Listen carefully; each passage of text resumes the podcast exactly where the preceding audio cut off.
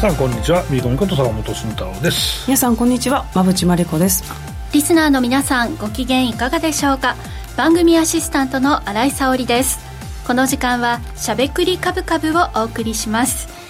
さて今日もよろしくお願いします。あの昨日の日経新聞にファンディーノさんの見ていただいた？はい。そう一面トップ、えー、すごいですよね。すごい時代です。ね、はい。いろんな方から連絡来ましてすごいねって。ね。前に進むの？みたいな、はい、規制緩和ですね。そうですね、うん、はい。ということで規制緩和で未上場のスタートアップに個人の方が投資をしやすくなるという話題で、うん、まあ、代表としてねファンディーノさんのお名前がバンと出ておりました。嬉しいですね。ねびっくりしますよね、ありがたいリスナーの方からも何かコメントとかメッセージ来てましたか、うん、あ来てましたしあとまあ経営者の方がやっぱ規制緩和って皆さん注目されてるので、やっぱ動いたんだねみたいな。ロビー活動頑張ったねみたいなそういうお声がかなりありましたね。ですよね。ファンディーノの皆さんそして馬淵さんとね、私はね、はい、経営者の皆さんがコツコツとね、うん、動かれてきたのがあのようやく来年あたりからですかね形になってくるということで。えこれは、まあ、規制緩和といってもやはりね新聞の紙面ではこうリスクもあるんですよというのはもちろん。触れてはいたんですがそこをちゃんと理解した上で投資をするとこう、ね、楽しそうな世の中になりますね。はいということでリスナーの皆さんも最先端のスポンサー様にお世話になっている番組ということで今後もね、はい、ご注目いただければと思います。なのでもうまさに後ほどもね今週もお送りしますけれどもベンチャー社長のコーナーがもうドンピシャと真ん中の話題ですね。はいということで今週もねそのあたりもこうこれまで以上にこうピリッとね あのしっかりとお話をね伺っていただければと思います。楽しみにしていたいただければと思います。えさて東京今日暑かったですね。ねまたね逆モードでした天気予報見て半袖できたけど今のところ大丈夫な。感じです、うん、半袖が大正解。大正解です。いや私あの昼過ぎに家を出るときに、うん、あまりにも暖かくて上着を持ってくるのを忘れて、うん。うん、どうしようかなとね帰り寒いかななんて、はい思いながら来たんですけれどもスタジオについていこみさんにその話をしたらもう最初から半袖のつもりだよみたいな感じでおっしゃっていて。いや上着でもさあれさ取りに行かなかったってことはまあ、うん、結構あったけえなと思ったか、うん、それからめっちゃタワマンの上の方に行ってうわこれ取りに行くの面倒くせえなっていうめっちゃあるんですよそれ僕。ああなるほど、うん、私は全然すぐ取りに行けるんですけど。あそうでしたか。地面に近い。豪邸の一軒家の方でしたね申し訳ない。全然すぐ取りに行けるんですけどちょっと面倒かなみたいな、ね、はい、賭けどっちかなっていう感じの賭けに出てみたんですけど、街中はやはり薄手のあの、ね、長袖の方が多くて ちょっとドキドキしながら来ましたけれども、あのこのしゃべくりカブカブに関してはディレクターも、ね、まだ長袖着る気にならないねみたいな お話だったので、はい、ちょっと半袖派が多いということで、うん、新井さんも半袖だからねそれね。半袖ですね。いやどうかな？いや半袖だろうどう考えても半袖だろう普通に。よよよぶ袖三部袖ぐらいぐらいですかね、はい、南部袖っていうとね半袖よりもちょっと、ね、気温意識して五分それなのかね。半分だからなそうそうそう。意外と名前の由来はなかなか難しい、ね、確かに半ですもんね、うん。ね、ちょっとこの後調べてみよう。はい、リスナーの皆さんは今日はどんなお召し物でお出かけされたんでしょうか、うん。はい、出張で週末、えー、茨城に行ったんですけど、うん、やはり、まあ、お天気的にも寒かったっていうのもあって、うん、はい、ちょっとハイネックのえーと、ヒートテック着ちゃいました、あそんな寒いの、はい、寒いな。朝夕方は本当に。茨城が寒いわけじゃなくて、はい、新井さんがいたとこは寒かった。多分そうだと思います、うん、雨も降っていたので今年初と思いながらね着々と本当に、はい季節寒くなっていっておりますが、今日はちょっとポカポカ陽気も久しぶりに味わえたという東京でございます、えさてこの番組はラジオでの放送に加えて YouTube ライブでも同時配信をしています。ラジオ日経のしゃべくりカブカブの番組サイトからご覧いただけますのでぜひアクセスしてみてください。また坂本さんや馬淵さんへのご質問やメッセージなど皆さんからの YouTube へのコメントもお待ちしています。しゃべくりカブカブ番組 YouTube チャンネルへの登録も合わせてよろしくお願いします。それでは番組を進めていきましょう。この番組は岡三証券の提供ファンディーノの制作協力でお送りします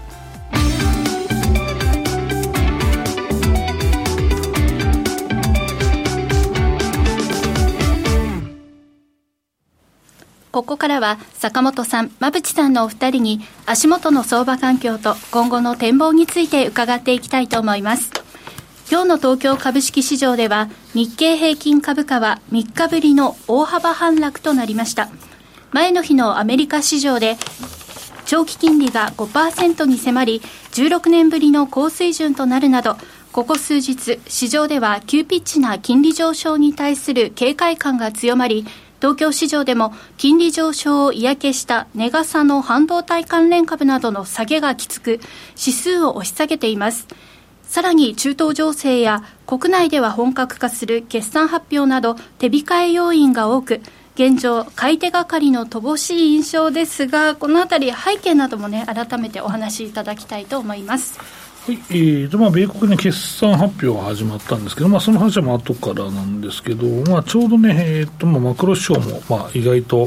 あまあ暗かったり明るかったりという形でまあいろいろ出てるんですけど、意外とでもなんか今週の悪くないかなと僕は思ってるんですけど、まあ、その辺を含めて馬渕さんに伺っていきたいと思います。よろしくお願いします、はい、まずはまあ小売売上高ですかね、うん、これがまあ予想を上回るような強い数字が出てきます予想が0.3だったんですが結果が0.7と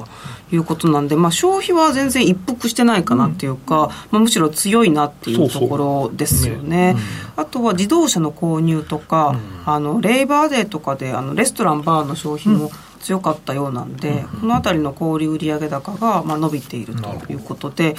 高い金利であっても、まあ、な慣れてきているというか、アメリカ経済がちょっと慣れてきているような感覚もあるのかなと、一方ででもこれが強いとやっぱり利上げしないといけないよねっていう感じで、米国債もちょっと上がってきているのかなみたいな感じですと。あと、まあ、公共生産指数も強かったんですが、住宅のところはちょっと、まあ、動きというか鈍化というかあの動きはありましたと。そうですね、はい、はい、アメリカのまあ住宅着工件数のところを見ておくと、うん、まあ、前回よりは伸びたんですが、うん、市場予想を少し下回るような結果が出てきています。うん、なので、まあ、一応まあ伸びてはいるんですけども、えー、ここに関してはちょっと高金利が少し影響しつつあるのかなという、まあ、こんなまあ住宅と小売の状況としては出てきているという状況です。はいで小売の決算見ていくと、うん、えー、っとトータルでいろいろ出てきたんですけど、うん、えー、っと必需品のところがやっぱ根強い需要だったというところで、ね、雑貨とか、うん、インターネット通販、ヘルスケア食料品、はい、この辺りは伸びてますね。あと逆にホームセンターとか家電とか、うん、まあまあそっか巣ごもり終わったんだそうそうそう。日本でも同じような状況ですよね、うん。うん、なん。であのアメリカの小売のトータルを見てみると、まあこういう感じなんで、生活必需品は強い。だけれども裁量的な、あのまあちょっと余暇的なものの消費はちょっと弱かったかなっていう、そういう結果にはなってます、ね。はい。あまあ、米国も堅調逆に 堅調すぎてそうですよね、まあ、あの金利が上がってしまったというような。5%に迫るからちょっとびっくりしちゃったもう政策最近の流れとしてまあ FMC がまあ来月までないっていうのもあるんですけど、その政策がもうなん打たなくても勝手にもうな金利が調整してくれるような経済指標を見て勝手に動くような感じになってしまいましたね。これはどうなんだろうね。当局としてはそれは好ましいものなのかそれともうん、どっちなのかっていうところはありますよね、まあ、ある程度やっぱ手の内というかコントロールしたいでしょうね、うん、したいよね、はい、でも本来の姿はこうなんでしょうね。やっぱりこの投資家が政策がこうなるぞと思って経済指標を見てこういうふうに動くっていうのが多分基本だと僕は思ってるんですけど、はい、だからまあこれっていうのも投資家としては逆になんか急いで対応しなきゃいけないし、まあ次利上げするんでしょみたいなそういうのがななくなると意外と何をもってその相場を見ていかなきゃいけないのかなっていうと意外となんか迷っちゃいますよね。まあ当然ねその本来そのマグロ市場の一個一個でこうだだっていうのは正しいんですけど、うん、うんまあ、だからちょっと政策の方向性と、うん、え反映されるのにタイムラグがあって、うん、なんかそこに投資の妙味があるん。だけど、うん、距離が縮まってきて、ね、そうそうそうそう。日本はでもそうです。よ遠いその遠い,、ね、この緩和に向かって10年歳ぶち上げてんだぜみたいな。そうそうねだって0.8も超えちゃいましたからね、するとね。いや俺もなんか息の上げ話だなと1%なんか来ねえだろうとか言ったら本当に10年コントロールできるところまで近づこうとしてますからね、うんまあ、そんな中で日本のお話も伺いたいと思います。はい。日本に関しては、まさに今おっしゃっていただいた、長期金利が0.815か、もう0.82ぐらいまで上がってきたので、銀行株が伸びてますね、これを受けてね。ねでもやっぱり今日私あの全国の、うん、えっ、ー、とえー、信用協会、えーと、全国の、えー、そうです。あの、方々にお会いしたんですけど、やっぱ金利じゃあ上がるの嬉しいんですか？って聞いたんですけど、やっぱ必ずしもそうじゃないよっていうふうに。信用信用保証協会信用えっ、ー、とね、えっ、ー、と全国の信用金庫さん、うん、いや新金さん新金さん。新金さんは金利上がるのはうんとそうだね。だから自分新金さんって意外と債券同士少なめなんだよね、うん、本当にお客さんから預かったやつを貸しているっていうパターンだから、だからいやでも多分プラスだと思うんだよ、さやが取れるから、ね、伺ったんですけど、うん、なんかあの結構個人の方の預金もあるみたいでそこに、うん、えーと、金利で払わないといけないコストもあってトントンなんじゃないかそれはそれはそれはでも多分個人で借りてるって、うん、定期預金で借りててもうずっとロールしていくと思うんだけど、うん、やっぱりお客さんにはやっぱり5年とか10年とかで貸すし、ね、しかもねなんか意外とまあね保証協会の保証がついてるからので貸すっていうのは基本にしてる保守的なまあ、新金さん多いから、まあ、そういうところは別にまあ、うん、むしろね、利ザヤが取れるかなと。僕は取れると思ってそうそういう感じでご質問したら、うんはい、結構怯えてるんですって言われて、ああ、やっぱ業界によってさまざまなんだなっていうのと、うん、まあ、銀行はダイレクトにね、なんか利ザヤが伸びそうだって今伸びてますけど。急激な変まあ、変動が嫌なのかな、でも、基本は先に貸し出し金利をぶち上げといて、後から預金金利をゆっくりこう、あ今月も上がりました、いかがでしょうか？とかいうのが多分ポイント、僕もメインバンク、実は新金さんはい、なんですよ、もう昔からもうなんか僕の企業だったら、逆に新金さんの方がいいかなと思って。なんかね、地域密着っていうか、すごく大事にしてくれるんですよね。いいすうん、すごくいい関係を、まあ今の担当はちょっとあんまりですけど、まあそ今までの、いやいや、今までの担当はずっとすごくよくしてもらって、だからまあ、うん、すごくいい関係ですね。だからまあ、あっちが苦しいでああいう全然これ、あの、提供金つなげるよとか、そう。だ、貸金庫どうすかみたいな、セールスが来たりとか、まあそうそう。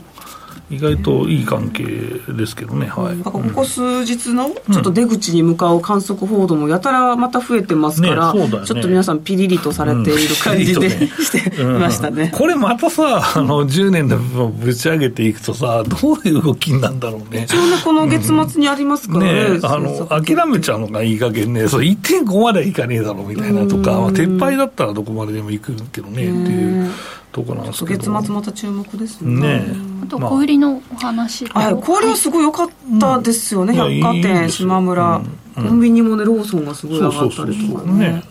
しているので。氷はそう、うん、よかったね、うん、でもこれでもねまだあのインバウンドは結構戻ってきたっていう昨日のニュースありましたけど、それでもまた中中国はまだ戻りきってない、ねはい、そうそうそう中国の方がまだねまあ冬休み中国の方来られてるかもしれないですけど、はい、そこから下の方が少なめですし、まあ彼らがよく飛行機で来る方当然いるんですけど船でね来る方いるんで、それはまだ少なくて、福岡にこの前帰ってて、ちょっと中の方と、観光施設とかの方とお話をしたんですけど、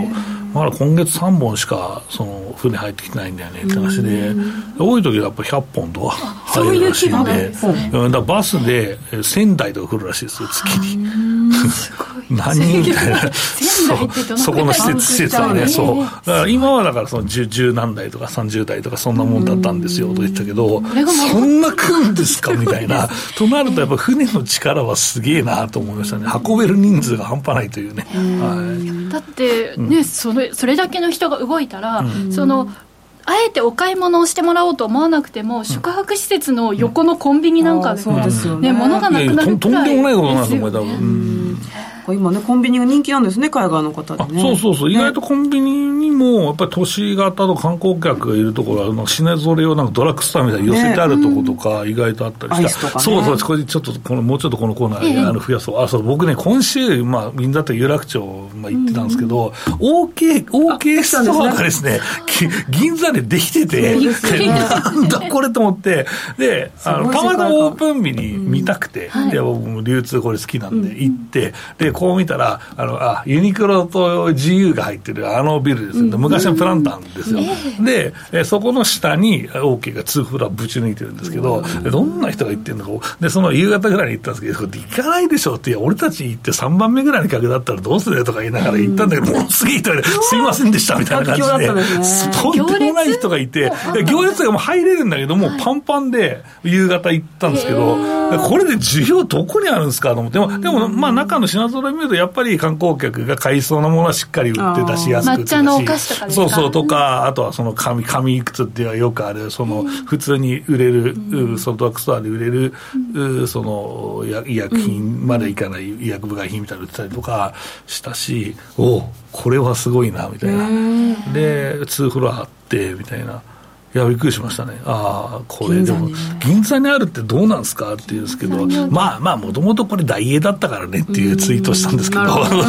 まあまあ、大大昔々は大英がさ、あのフランスのプランターと一緒にプランター作っていってあったから、大英やったらないかって、まあ確かにそうだけどっていう、まあ、お前何歳だよって話なんですけど、学生時代のプランターの印象からどんどん変わっていったので、すごくびっくり。ただまあ、便利は便利で変わらないんですけど、はい。100均とかもね、銀座にどんどん出来上がってるブランドなんで。そうなんですね。まあ、変わってきましたね、街もね。まあ、銀座も銀座で人がね、やっぱりあの来ればいいかなっていうになってるのかなと思いますけどね。はい。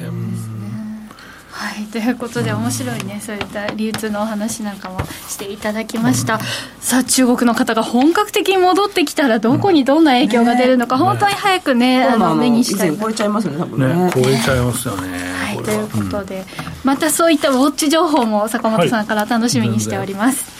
ここまでは坂本さん、馬淵さんのお二人に足元の相場環境と今後の展望について伺いました。続いてはこちらのコーナーです。坂本慎太郎のマーケットアカデミア。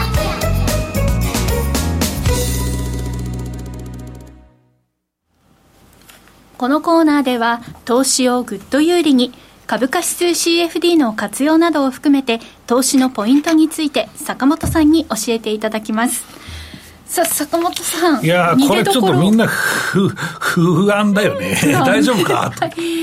ただ、あの、うん、先週のその一旦の逃げどころといいますか、うん、それがまた大的中という言い方はあれなんですけど、まあ、まあ半分、一応ね、あのまあ、エクスキューズないけど、一番高いところでそれ言えたのはやっぱりいいと思うよ、うん、半分怖い人は外せっていう話は、そして、このね、今日この日に放送があるというありがたみ、まだぎりぎりそのおっしゃったところよりは上なんですけど。そうそうまあ逆にね、普通にずっと持ちっぱな人は、俺がすまんっていう話を聞いて、いや、ちょっとまた400円まで儲かっとるからなっていう、はい、話なんだけど、まあでもさ、普通にさ、買ってすぐさ、上がるのもさ、やっぱり異常じゃないですかっていう話だし、一回下掘って、ね、うーとか言いながら、ほら来ただろうっていう方がもう楽なんだけど、一回すぐ上に行ってしまって戻ったら、みんなこれ損してると思ってるね。だから高いとこからやっぱ1000円以上下がってるわけだから、まあ、これ損したと思ってるんだけど、まだ利益ですからという話なんですけど、これはもう投資の基本ですよね。はい。で、どうするっていう話なんですけど、うんまあね、こうなってるこ、このパターンって、まあ、債券と株の関係は、いや、日本も長期金利上がったからねとかいう、まあ、話かもしれないですけど、ね、日本の長期金利の上昇は、まだこのレベルだったら特定業種だけですよ。うん、じゃあ、この225のこの採用銘柄がね、あのほとんど不動産業界とか、何ですかっていうと、いや、そうじゃないでしょうみたいな話になるので、日本の金利はまあちょっとあんま関係ないかなと。すると、やっぱ米国の金利と、まあ、そのマクロ動向と、えー、米国株の動向とっていうふうになってるんですけど、うん、まあ、その前にこの前の上昇が何だったのかっていうと、ここまで戻ってきてるっていうと、踏み上げだったかもしれないねと、うん、いうのはあります。まあ、ただやっぱりその3万1000円っていうところにはみんな買いたいなっていう人はたくさんいたと思うし、先週の外国人の、えー、売買動向でもやっぱりまあ買い越しが、まあ、原先ともに、ありましたから、まあ、そう考えると、まあ、3万1000円では買いたいポイントだったのかなと思うんですけど、じゃあもう一回3万1000円来るのって話なんですけど、ここはね、先週は、まあまあまあ、もう来ないだろうとは言わなかったけど、うん、まあ、3万1000円に行く理由をみんなで考えろよって言ったんですけど、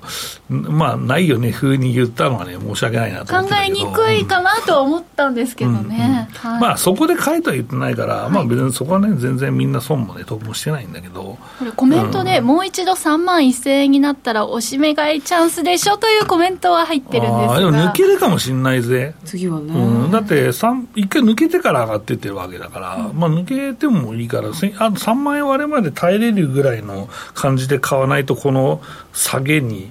うん、逆張りするのは結構辛いよ、多分。うん。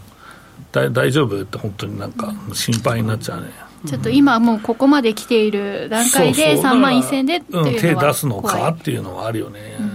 まあ明日どうなるか分かんないけど3万750円3万1750円ぐらいになった時に買えばいいんじゃないって気がするけどね。まあそ3万で買って突き抜けるって。まあ何なんかで分けて買った方がいいよ。3万1000円買い逃してもう一回買いたいと思う人は抜けるかもしれないしね。まあ結局さ、3万1000円で買ってさ、で、下に抜けたらさ、また買えばいいし、あその半分ね。でも逆に半分3万1000円で買って上に行ったら、まあ、3万1500円で買ってもさ、3万うん1250円のポジションになるわけだから、まあまあ誤差でしょっていう、まあ、しまあそういう買い方でいいんじゃない？逆に、うん、このスピードで戻ってきてる場合は突き抜けるパターンが意外とあるよね。じゃあ突き抜ける背景って何ですかっていうと、まあ、日本は意外ともユニクロがいまいちだったりとか、まあ、したりとか、あとはネガサ株、ハイテク株ですね、まあ、この辺が意外と、はい、売られているじゃないですか、でこれは、えー、と ASLM の決算が出てまして、えー、昨日ね、でこれが、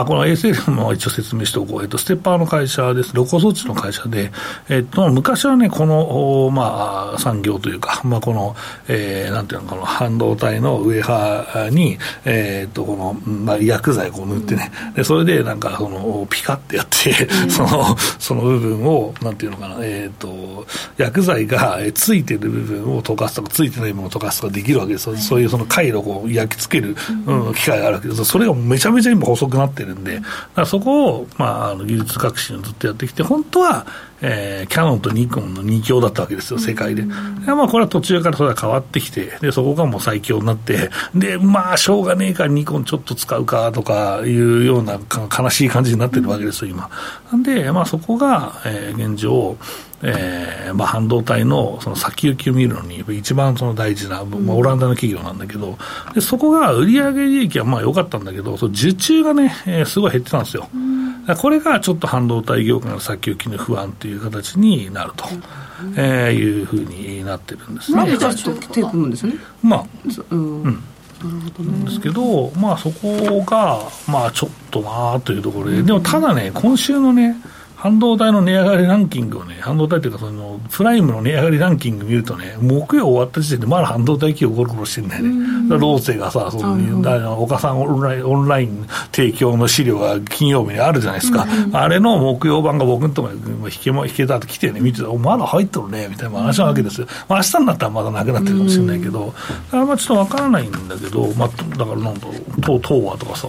あとはローツェとか、ローツェがまだ続進して入ってたりもするんだけど、まあ、そういうのもまああるんですが、まあ、結局、まあ、そういうのがああってですね、半導体、まあ、全下げではないんだけど、あーまあ意外とその値傘の部分が調子が悪かったりするので、うん、まあ、ひ個別銘柄要因っていうのも日本株はあるっちゃあるよね。うん。まあ、でも先読みすると ASLM の受注が悪かったからちょっとだいぶ先を読んで悪いんじゃないかっていうそうことになそうそう。そう、ってる。んですねそれはなると思う、うん。それで正しいと僕は思ってるんですけどね。うん。今投資行動全体を見て、うん。勝てているのはどんな人ですか？勝ててる人、意外とこれ難しいね。勝ててるというか負けていない人？負けてない人は意外と、あ、負けてない人は多分ね、年始の上げでめっちゃ儲かって、おっしゃーっつって、あの、遊んでる人がいいんじゃん。株式、株式も3万一旦休3500円憩。で B コメさんが高値って言ったやん。でじゃあ、あとは、その儲かった金で遊びに行きましょうっつって、今遊んで、いや、今さ、フィリピンから聞いてんだよね、このラジオみたいな人が、実は羨ましい、あの、勝ち組なんじゃない？あノーポジはノーポジみたいな。コ。メントでも通常時からするとかなり小さくなってます株式ポートフォリオというコメントもありますそうだよね。ね。あと気絶してるのが一番儲かったんじゃない？気絶、まあ、手を出さない。そうそうそうそうまあ、売りも買いもそうだよね。はい。うん。そうね。勝ってる人はいるんでしょうか？今の相場。いやいや、だから、いる、いるっちゃいるだろう、細かくやってる人いるし、まあ、売り買いうわーってなっちゃう人も、まあ、いるわけだしね。あのこういう時ってその CFD で言いますと、えーショートを取っていってもいいよかったまあ、上のところ、はい、まあでもさ、僕はやっぱりこう初心者の人もいるから、はい、まあ、啓蒙も必要だと思ってるから、やっぱりあの売り買いしてたら分かんなくなるから、買いの時は買いで、売りと売りでっていう、まあ、両立てのクロス、そのその両立ての戦略はまあ別だけど、はい、まあ、ただやっぱり、うん。あの混乱しますよね。混乱するからね、はい、だからまあ今はまあ買いだろうなと思ったんだけど、まあでも半分利食いした人はさっき、えー、前回言ったみたいに2万9500円までプラスだからね、はい、どこで売っても、うん、やっぱそこも一つの戦略だったなっていうのを覚えておくっていうのが大事だよね、うん、チャート見ると後々こここんなに足元取れたなとか 思っちゃいますよね、まあ、あそこまで急に上がっちゃったからね、だからやっぱりその、まあ、戦略っていうのは通れたよなって個人的には思ってるんだよね。うん。はい。まあ、過去の話を言ってもしょうがないし、あんま好きじゃないんだけど、まあ、検証するとちょっとまあ、勢いはありすぎたよねっていうのと、3万1000あそこで、まあ、先週、だからリグかリグわないかっていうどっちだっていやこれここで判断するのむずいよと思ったから半分リグましょうっていう話もあるよっていう、ね、まあ、話もしたんだけどむずいね。15倍も抜けてましたもんね。そう抜けてたもんね大橋さんも言ったもんね。15点前半倍ですみたいな話してたんで、うん、でもその坂本さんのそのお話があったのでもしかするとその日はリグわなかったけど、うん、動きを見てちょっとこの辺でもういいかなっていうふうに、うん。ね、はい、理覚した方もいらっしゃったんじゃないかなとねさすがにこの相場をめちゃめちゃリスナーがあったけんやなんか、週一の予想難しいよねとか、毎週予想させるのは辛いでしょっていう、いや、俺全然しないときはしないよ、もうそのポリシーだから、分かんないときは分かんないしっていう話なんだけど、まあ、うん、そうね、半分リグエーターがよかったねっていうところと、あとは今週のアドバイスは3枚してんで、じゃあ買いだと。なって、買ったら抜けるかもしんねえぞっていうのは、ちょっと言っとこうかなと、えー、はい、あの言っときますね。そうですね、うん、前回ね、そこで買えなかった方は、ちょっともやもやした気持ちで、戻った戻ったみたいな気持ちがあるので、ね、バスに飛び乗りそうになりますけど、うん、でもあのあの上げはすごかったよね、はい、あの上げはさ、だってさ、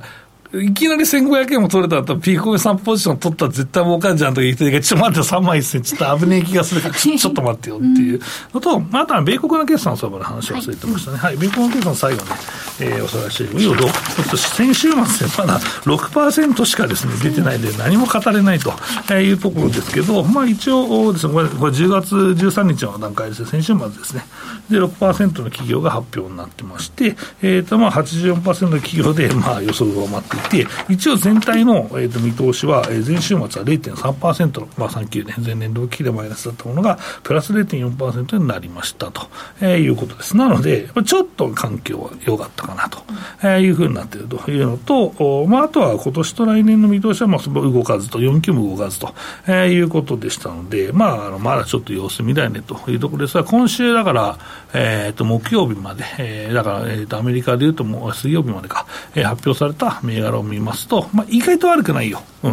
SLM の云々はあったけど、まあ、あれは受注の話だから、業績はプラスになってるわけだからね。うん。だからそう考えると意外と悪くないなというのが、まあ、僕の、まあ、今のところ雑感ですけどね。はい。ゴールドマンがね、ちょっと悪かったり、あそうそうそうテスラは悪いけど株価2倍とか、そうそうなんですよ。だから意外ともう、うん、いい悪いの判断が意外と難しいよね。ね。利益だけでやると多分いいはずなんだよ、でそれで中身でっていう話なんで、うんまたちょっと計算進んでいったところでのお話も、はい、はい、楽しみに伺いたいと思います、うん、え以上坂本慎太郎のマーケットアカデミアでした。クリック株365を始めるなら岡さんオンライン。クリック株365は日経225やニューヨークダウ、ナスダック100などの株価指数や金、原油などの ETF を数千円の少額からほぼ24時間祝日も取引できる金融商品です。この度、米国小型株価指数のラッセル2000や銀 ETF、プラチナ ETF の3商品が新たに上場しました。さらに注目が集まるクリック株365を岡さんオンラインで始めてみませんか？岡さんオンラインでは新たにクリック株365講座を開設されたお客様を対象に最大5万円のキャッシュバックを実施中です。詳細は番組ウェブサイトのバナーから。岡さんオンラインは岡さん証券株式会社の事業部門の一つです。当社が取り扱う商品等には価格変動等により元本損失、元本超過損が生じる恐れがあります。投資にあたっては、契約締結前交付書面等を必ずお読みください。金融商品取引業者、関東財務局長、金賞第53号、岡三証券株式会社。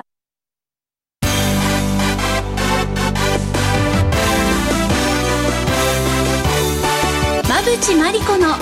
10分で教えて、ベンチャー社長。このコーナーでは、これからの日本で活躍を期待される起業家、ベンチャー企業の社長に焦点を当てていきます。これからの成長企業のキーワードが分かれば、投資の視点としてもきっと役立つはずです。今日は株式投資型クラウドファンディング最大手のファンディーノで紹介しているベンチャー企業、株式会社モビマス代表取締役小玉則弘さんにスタジオにお越しいただいています。それではここからは馬淵さんよろしくお願いします。はい、小玉さんよろしくお願いします。よろしくお願いします。小玉さんは岩手県で先進的なまあ循環型のスマート農業を展開されていて、はい、まあ東北のスマート農業を牽引されているということなんですが、まあ次世代の農業の形でかつかなり高収益な事業なんですよね。そうです、ね、これどんな事業か改めて教えてください。そうですね。あの弊社はですね、えー、株式会社モビマスと言いまして、えー、インターネットオブシングスというですね、ものがまあインターネットにその世界にまああのどんどんこう広がっていくというところの中で、はい、我々はその技術を農業にまあ生かしていると。でその農業に生かす技術を岩手の八幡平市というところを中心にまあ展開しておりまして、えー、現在あの投融資も含めてですね、えー、4億ほどあのいただいて、えー、でその中で事業の展開を進めていると。で、注目すべき点なんですけど、はい、我々の方は、えー、今、ハウス、ビニールハウスですね、12棟、あの、展開されておりまして、で、その12棟展開されているハウスというのは、地域の地元の皆さんの協力をいただいた上で、えー、実現することができているということで、うん、我々の技術は IoT しかないと。ただ、地域にはあの眠っているその宝、資源がありまして、それを我々は、まあ、八幡平でいうと温泉に着目しまして、うん。それによって、えー、沖縄等でですね、栽培しているこのバジル、こういったものを、えー、寒い時はですね、冬場、マイナス15度ぐらいにもなるんですけど、それをですね、えー、岩手の八幡平市で一年中作れるようにすると、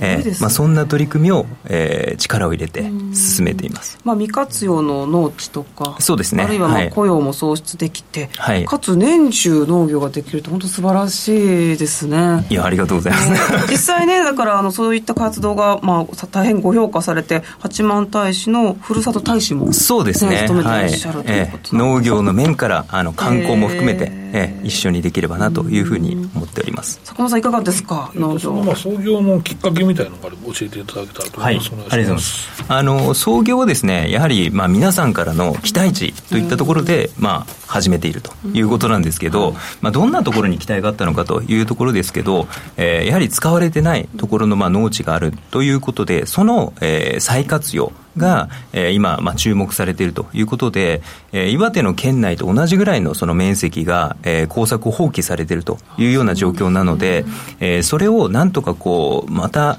使えるような形にしていきたいということですね。で、それを、まあ、やっていくということには、えー、我々としては一人ではできなくて、岩手の八幡平市では当時、あの、田村市長がいらっしゃいまして、えー、その田村市長のトップの思いと、まあ、地域の住民の皆さんの思い、それが、えー、一体となって事業をスタートすることができたというところが、まあ、創業に実際に至っているところのきっかけですね。はい岩手県でのお取り組みということなんですけれども、まあ、電力、そしてね、先ほどもコメントでもちょっと盛り上がってますが、温泉も使われてということですけれども、そのスマートファームの仕組みというのを教えてください。そうですね、スマートファームに関しては、えー、通常のその栽培の技術っていう、まあ、土で栽培するものとは異なって、水耕栽培を活用してます。で、えー、いわゆるその収益の、まあ、根源となる、できるその作物の量なんですけど、まあ、10倍ほどに、えー、なるということと、一年中栽培ができますので、えー、お米であれば年に1回というところが、バジルであれば毎日収穫ができるということで、まあ、そういったところが、まあ、活目、えー、活用のポイントになってますと。で、えー、そこからですね、バジルを栽培する過程の中で、CO2 の削減にもまあ貢献しているということで、いわゆるそのカーボンニュートラルですね、えー、我々でいうと、一月に230トンほどですね、えー、削減する効果があるということで、で、まあ、環境省の方にも調査をいただいているというような実績があります。それってこう発電、まあ、その栽培する時の、ね、熱量とかが工夫されてるということですか、うん、あのそうですね、えーまあ、我々でいうと松川地熱発電所という、えー、あの日本で初めて商用稼働した地熱発電所があるんですけど、そこの、えーまあ、電気をあの作るためにあのタービンを回すんですけど、それが、えー、温泉の元となるその蒸気ですね、まあ、それを活用して、まあえー、我々はその排熱として出てくる、えー、温泉の成分が含まれている温水ですね、それを50キロ、我々のあの土地まで運んでですね、それを活用するというところです。冷えないんですね、その50キロ。えー、一応冷えています。あの上流ではですね、あの70度になるんですけど、それが我々のところに入るときには50度になってます。50キロいってもそんなぐらいなんですね。じゃあビニールハウスを温められるという、そういうことですね。まあ50度のまあ、えー、温水を入れるので、外がマイナス15度でもハウスの中が20度とか30度になるというそういう設計ですね。えーまあ、それによって沖縄と同じようなその環境を、えー、作り出して外がマイナス15度であのもう雪がたくさん積もっていてもバジルの栽培ができるという状況です。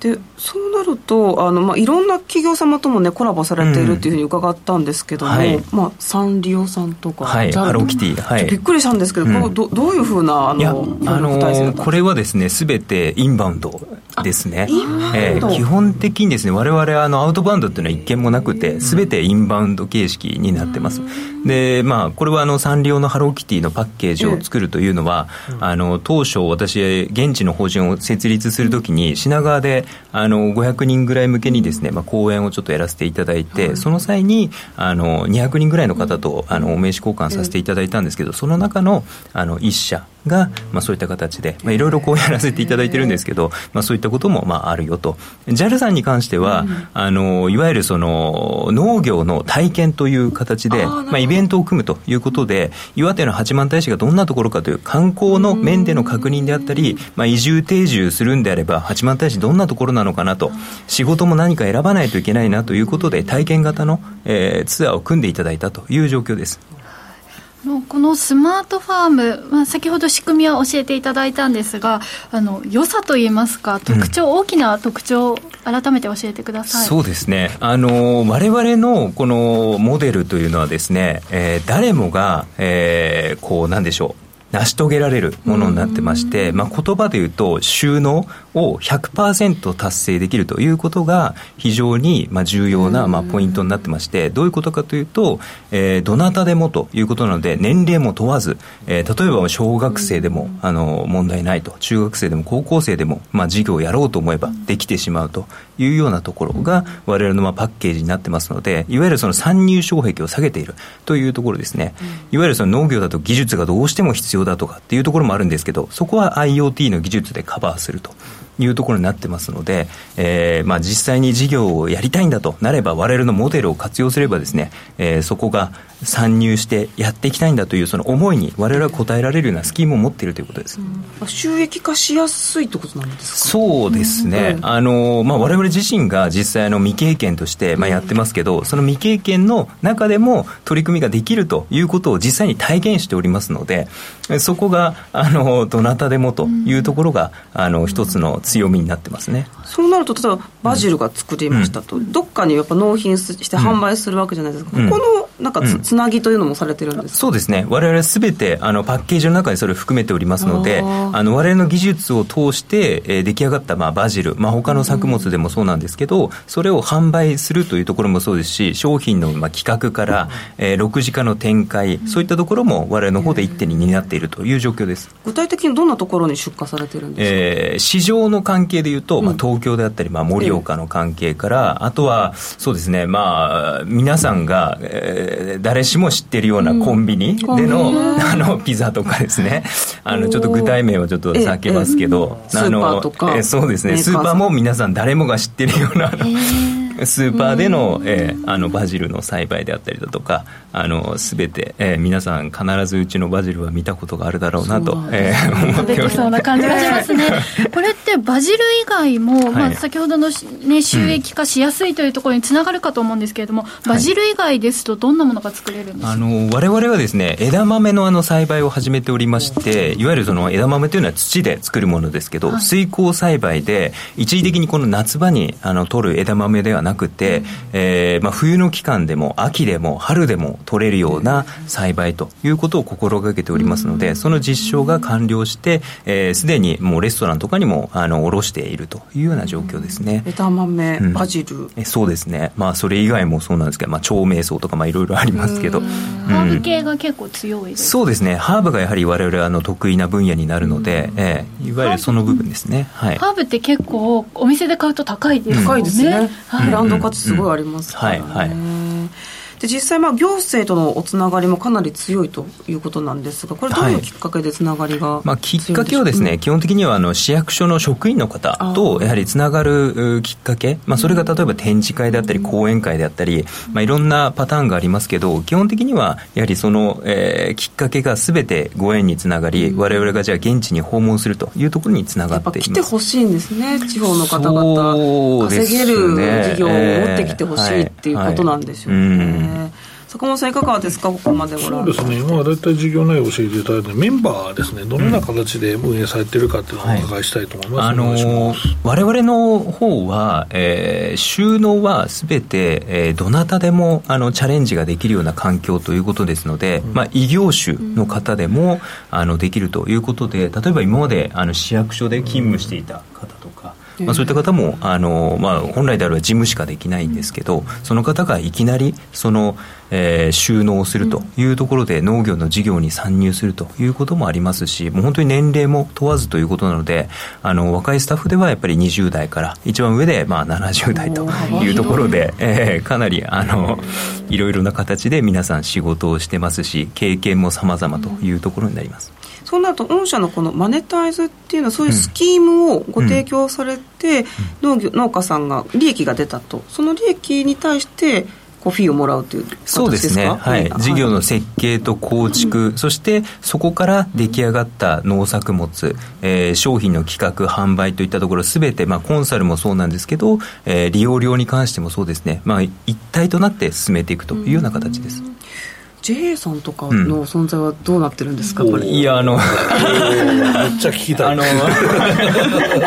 あのそうですね。あんまりこういうのもまああのうちのお客さんです、うん、はい。そういうことなんですね、えー、全然引き取ってもらえるところがあり ありがたいみたいな。あとはその、はい、どう利益を乗っけていくか、高いところに売るかということですよね、はい、おっしゃる通りです、えー、あのかなり力を入れてやっていただいております。なるほどね、えーうん、じゃあ今後の展開について最後教えてください、はい、ありがとうございます。あの我々の方はですね基本的に、えー、今のこの事業モデルというのを全国にまあ展開していきたいということなんですけど、えー、まずは岩手の県内、えー、そしてまあ東北のエリアというようなステップを踏んでいきたいんです。で岩手の県で言いますと、まあ、直近でもですね、えー、岩手の県庁からのまあご依頼で、えー、県内の自治体岩手の県でいうと33の自治体あるんですけど、その33の自治体皆様宛てにですね、まあ、直近でも講演をさせていただくといったところもやっぱりありますしあのご期待を基本的にはまあいただいているというふうに認識しておりますので、その中で、あの、各その地域のですね、資源を掘り起こしさせていただいて、一緒にこの事業のモデルを作っていくと。それによって、えー、カーボンニュートラルへの貢献であったり、食料自給率といったところに、我々が何かこう、アクションを起こして、それがきっかけとなるような街づくりを推進していきたいというふうに思っています。地域活性化のすごい大きな鍵をね、はい、握ってらっしゃいますね。そうですね。子どもたちもね、あの、農業に将来ついてみようかなっていうね、ねなんかイメージが湧いてくるような気がしますよね。はい、ということで、これから全国にきっとね、広がっていく技術かなと思いますので、皆リスナーの皆さんも注目していただければと思います。ということで、児玉さん、素敵なお話をありがとうございました。ここまでは、馬淵真理子の10分で教えてベンチャー社長でした。次回もお楽しみに。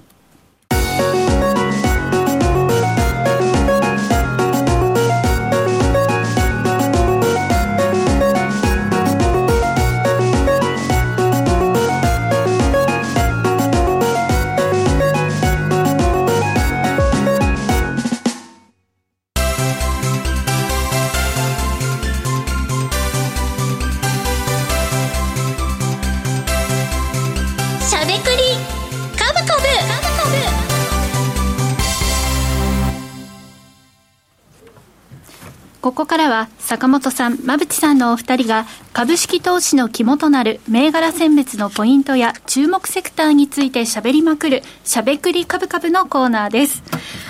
さあ、面白いですね。なんか農業関連もやはり。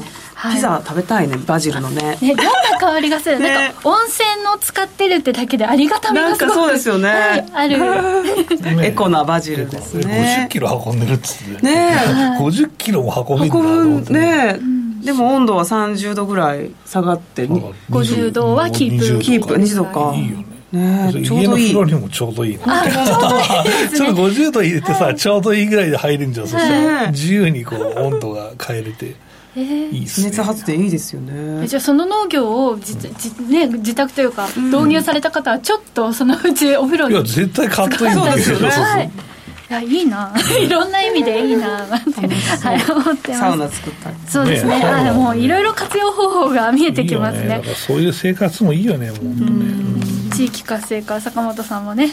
地域に店は作ってるけどね。はい、うん、ぜひ温泉もみたいな感じで。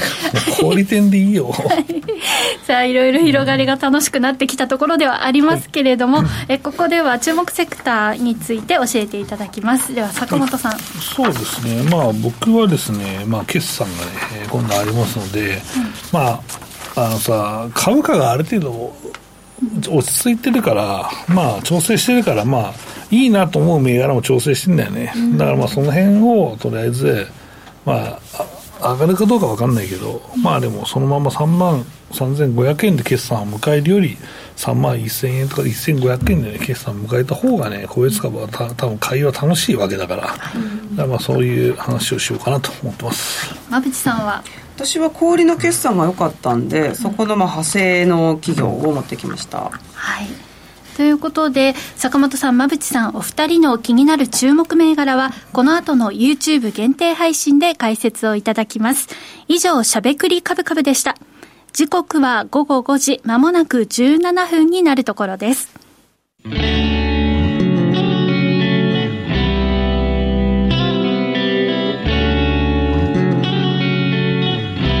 ゃべくり。カブカブ。